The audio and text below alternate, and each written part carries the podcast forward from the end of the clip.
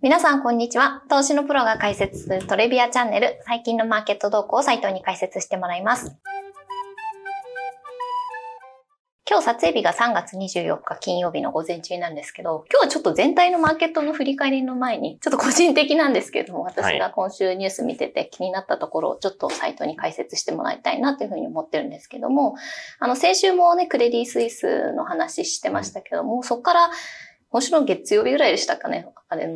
と、クレディ・スイスの社債が、まあ、要はゼロになるみたいな、帰ってきませんみたいなニュースを見て、まあ、私も素人ながらに、こう、株式は残ってるのに、社債はなくなるみたいなことが、なんか起こりうるんだみたいなので、結構、なんか、ほうって思ったんですけど、そのあたりをちょっと斎藤学さんとかがどう見てるのかなっていうのをちょっと今日は聞きたいと思ってます。いや、あれは結構びっくり、最初びっくりして、正直言うと。はい、えっと、まずあの、成り立ちで言うとね、あの、クレディ・スイスの信用不安みたいな話まで出て、はい、で、そこからあの、政府がね、その、資金提供しますよみたいなところも言って、はい、でも、まあ、根本的な解決で言うと、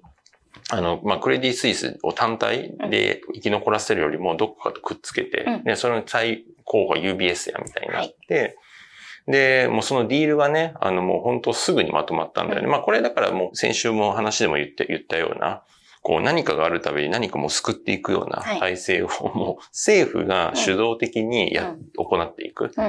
で、まあそれの表れだと思うんだけども、まあなんかすごい勢いでさ、大きなさ、スイスのさ、バンク二つがさ、一、つになるみたいな。リーマンの時のさ、バンカメとさ、メリルがくっついたみたいなさ、もう急にね、あれに近いような、なんかそれを彷彿とさせるようなさ、こう、まあ、スピード感だ,、だったんですけど、まあその流れの中で、まあ結局そのいくらで買収するんやみたいな。で、まあ当然 UBS も単に買いますっていうよりかはさ、あのもう買う、にあたってのその条件、例えばこの辺政府保証つけてくれやとか、うん、ここはこうやみたいなとかいろいろやってて、うん、まあ、単に株の値段だけじゃない話でもいっぱいあって、まあ当然政府もね、できる限りのことはいっぱいやってみたい。な。で、結局株はいくらで買いますみたいなまあ決まって、はい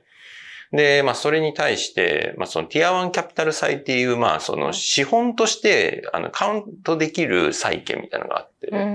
まあ、それはゼロにしますっていう発表。うんうんうん、まあ、要は返ってきませんみたいな。じゃあ、社債だったんだけども、ちょっと資本に限りなく近いレベルの社債ってこと？そう。まあなんかね、よくある、これね、銀行のものって結構難しくて、うん、というのも銀行で自己資本比率っていうのを一定以上保たなきゃいけないとかあるんだけど、いろんな条件があるのね。うん、ティアワンキャピタル。まあティアワンっていうのはもう本当に資本、そのものとして見なせるよね、みたいな。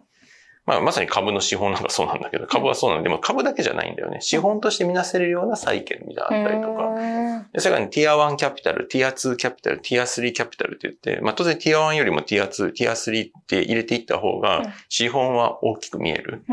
だけど、まあ、それがその銀行が持ってるアセットに対して十分な資本が積まれてますか。まあでもその資本って言ってもいろんなレイヤーあるから、まあ一番濃いティア1だだとこれぐらい必要だよねとか。で。ティア2、ティア3まで加味したら何パーぐらいちゃんと持っててねとか。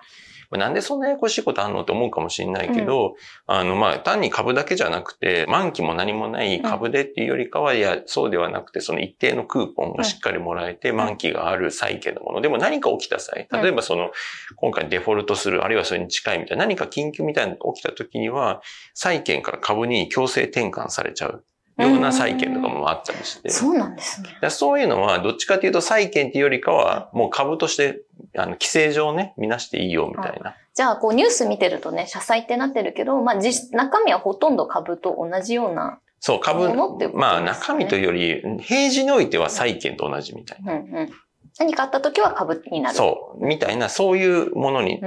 そういうプロダクトも作れたりなんでそんなことわざわざしなきゃいけないんだっていうと、そういうものだったらより投資家の幅が広がって銀行も資本の調達がしやすい。要は株、うちの株に投資してっていうのが一番ある意味リスクの高い、その提案だから、まあ、それに対して投資したいっていうのは株の投資家だけになっちゃうけど、債券の投資家、まあ、中でもそのリスク取れる。まあ、債券の投資、世界ってもっと金額大きいから、はいはい、まあ、その中で一部、この、これぐらいの予算は、もうちょっとリスクのこういうものでもいいかな、みたいな。で、そうそう、債券っぽい商品に仕立て上げた方が、投資債券の人からのお金が入ってきやすい、ね、そうそうそうそう。まあでも本当にただ債券だったら、それ資本にもちろんならないから、はいはいだからそこでやっぱりエクイティに変わります、株に変わりますっていうようなものをつけていくことで、資本として見なされていくような。これ基本じゃあ銀行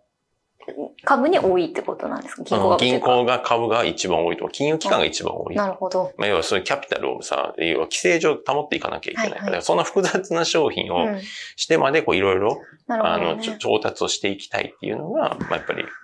一番大きい。はい。で、まあそれがいろんなものがあるのね。まあ劣後債があったりとか、まあ今回ティア1キャピタル債と言われるのは、まさにティア1キャピタルに、としてカウントできる債券ですよと。はい、まあ逆に言うと債券投資家からして一番リスクの高いアセットなんだよね。でもリスク高いからその分入ってくる利息も他の社債に比べると高いもちろんもちろん。だから社債、普通のシニアの社債なんかよりも全然高い金利がもらえます、うんうん。なるほど。もらえるけど株ほどリスクは高くないよっていうのが、まあ基本的な精神。うんなんだけど、今回起きたことは結構サプライズというより、そんな商品作ってたんだみたいな感じなんだけど、うん、まあこれもね、その、まあちょっとあの、あの、全然話変わっちゃうんだけど、はい、あの、週の前半、あの、昔の職場の人の結婚式とかで、あの、ハワイにちょっと、あの、めっちゃ焼けてますもんね。すごいどうでもいいんですけど。そう、そうなんですよね。まあごめんなさい。まあゴルフしててとか、そういうことはいいんですけど、はい、まあその時に昔の付き合いのいろんな投資家の人も集まってて、はい、でまあちょっとその話とかしてた。うん、だけども、あの、スイス法？まあ、今回スイスじゃん、クレディ・スイスって。そのスイスのレギュレーションにのっとったその債券っていうのが、やっぱちょっと特殊で、でこれね、ヨーロッパの欧州の銀行だったらまた別だったんで、まあ、いわゆるユーロかな。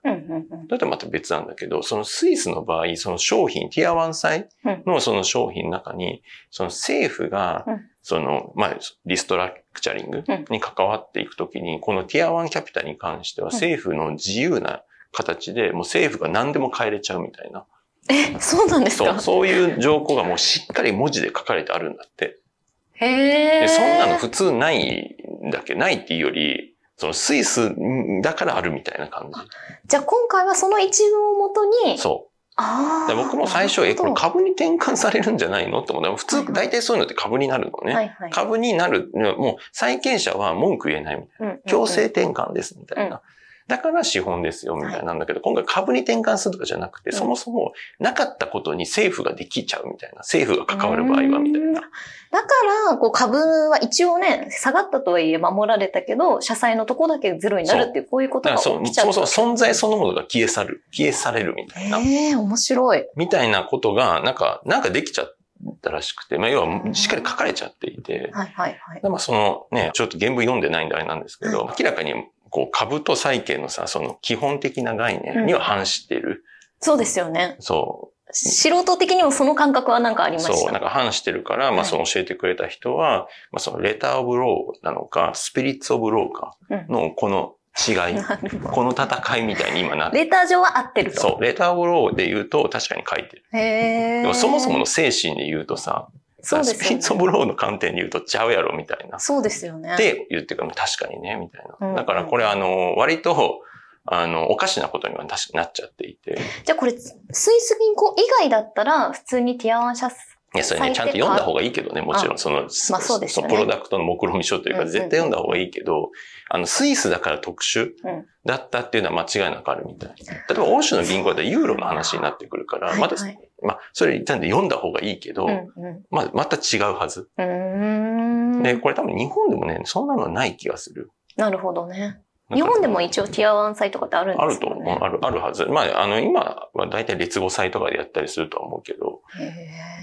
でそれはやっぱりこう、あの、なんかちょっとおかしいよね、みたいな。うんうんうんだから今回、この件もあって、やっぱりティアワンサイキャピタルってむちゃくちゃさ、もう買い手いなくなるっていうかさ。うんうんうん、なかなか買うの勇気いりますよね。まあでも、あの、結局その条文次第だから、うん、まあスイスのものはやっぱ結構きついよね、みたいな。でもなんかじゃあ他の国で、他のものだったらどうかっていうのも結構そのティティアワンキャピタルっていう、ティアワン債っていう名名称じゃなくて、うん、その中身次第で全然そのリスクリバース変わってくる気がする。うん、じゃあ要は株に転換されるっていうことだったら、うん、少なくとも株主とは同列だから。はいはいはい。もともとそれが普通だから。うんうんうん、でも株よりも列語しますっていうのはなかなかない発想だから。でもね、これ多分、その根本的なその債券の株の話で言ったところで言うと、なんか違反してる気もしてて、商品そのものが。だから、まあ、その法の精神、スピリッツオブローカ、レターオブローカみたいな、その、うんそこの、なんか、違いで、ちょっと裁判とか、揉める可能性は、ね。その債権者が訴えを起こしたときに、まあどうなるかわかんないけど、確かに書いてる。書いてるけど、そもそもこの条文自体、なんか、こう、まあ憲法なのかなんかわからないけど、違反してんじゃないかってことで、そうそうそうそう商品自体がってことですね。まあ法律の、別の法律に違反してないみたいな。まあ日本で言うと民法とかになるんだろうけども、うんうんそこのなんかに違反してるよね、みたいな。うんっていうのはたちょっとあるかもしれないし、うーん。法律に違反したプロダクトじゃないこれみたいなね。うんうん。まあなんかその辺はどうなるかわかんないけど、なんかそういう裁、まあどうせね、ゼロになるんだって失うもんないから 裁判をする人もいるだろうし。まあそうですよね。うん自分が債権者だったらなんか納得いかないような気がするまあね、まあ読んどけって話ではあるけども、まあそうですねあの、まあそういうとこだよね。だから、あの、ちょっとびっくりというか。うんうん。これなんかちなみにティアワン、あの、債っていうのはそういう資本に、まあ、組み込まれるから、その規制的にも、まあ、助かるようなし、そもそもの仕組みだったってことなんで、じゃあ、これがなんかこういうことが、事件が起きちゃったら、単純に、他の銀行業にも多少影響っていうか、そうね。だからその資本性のあるローン、債券を発行しづらくはなるよね。うんうんうんより。そういうことですね。あの、間違いなく、だからその劣後債含めて、ちょっとそのリスクプレミアム上がってる気はする。うんうんうん。なるほど。なんかこんなことあるんだみたいな。うんまあでもそれは、まあさっき言った通り結構条文次第のところあるから、もちろん書かれてたらしょうがないよね感はもちろんあるから、うん書かれてないのにこういうアクションになったって言ったら、それこそ不透明感マックスで。あれだけど、そうは書いてない。うん別のプロダクトだったら、あの、別別になんかそれとは切り離してうん見れるとは思うし。うんうん。ちょっとじゃあ、しばらく様子見そう。だから、あの。金融、信用不安的なところで言うと、まあ今週、まあ結構落ち着いたよね、間違いなく。うんうんまじ落ち着いてるけど、あの、あれ？銀行の出す商品って、うん。うん。その解釈次第でこんなことになっちゃうの？みたいな、な、うん何が起きたの？見てんのうんこれみたいなところでの別の不安。うんうんうん。なんか信用不安とは違うんだけども、うんあれなんかプロダクトそのものへの不安みたいな、っうんうんうんていうのはちょっと起きてしまったって感じかな。うんうんありがとうございます。すごく勉強になりました。まあ今週はそんな、まあ確かにそのクレディ・スイスの話は面白いなと思ったし、うんまああとはね、マーケット全体で言うと、まあ、しあの FOMC も金利上げ、はいまあ0.25%上げっていうところで、はい。まあ一番その丸い結果 だよね。ね。まあ、特にサプライズもなく、うん。で、まあコメントなんかでもね、その、まあ利上げ、まあインフレ対策として利上げうんしつつも、そのやっぱりこの金融システム、うんそのが与えるやっぱりその影響っていうのは注視してみたいなところで、まあそれで言うとまあ0.5でもなければ0でもないという。うんで、かつちゃんと金融システムのところもやっぱりウォッチするよみたいなうん。ところで、まああんまりサプライズはなかったのかなっていうのと、まあむしろ金利は少し下がったのかなみたいな。うん。うん。そうですね。なんでちょっと今週は落ち着いたうん一週間だったのかなとは、はい。うんうん。思いますありがとうございました。今週も一週間お疲れ様でした。面白いと思っていただいたら、いいねやチャンネル登録もよろしくお願いしますよろしくお。願いします。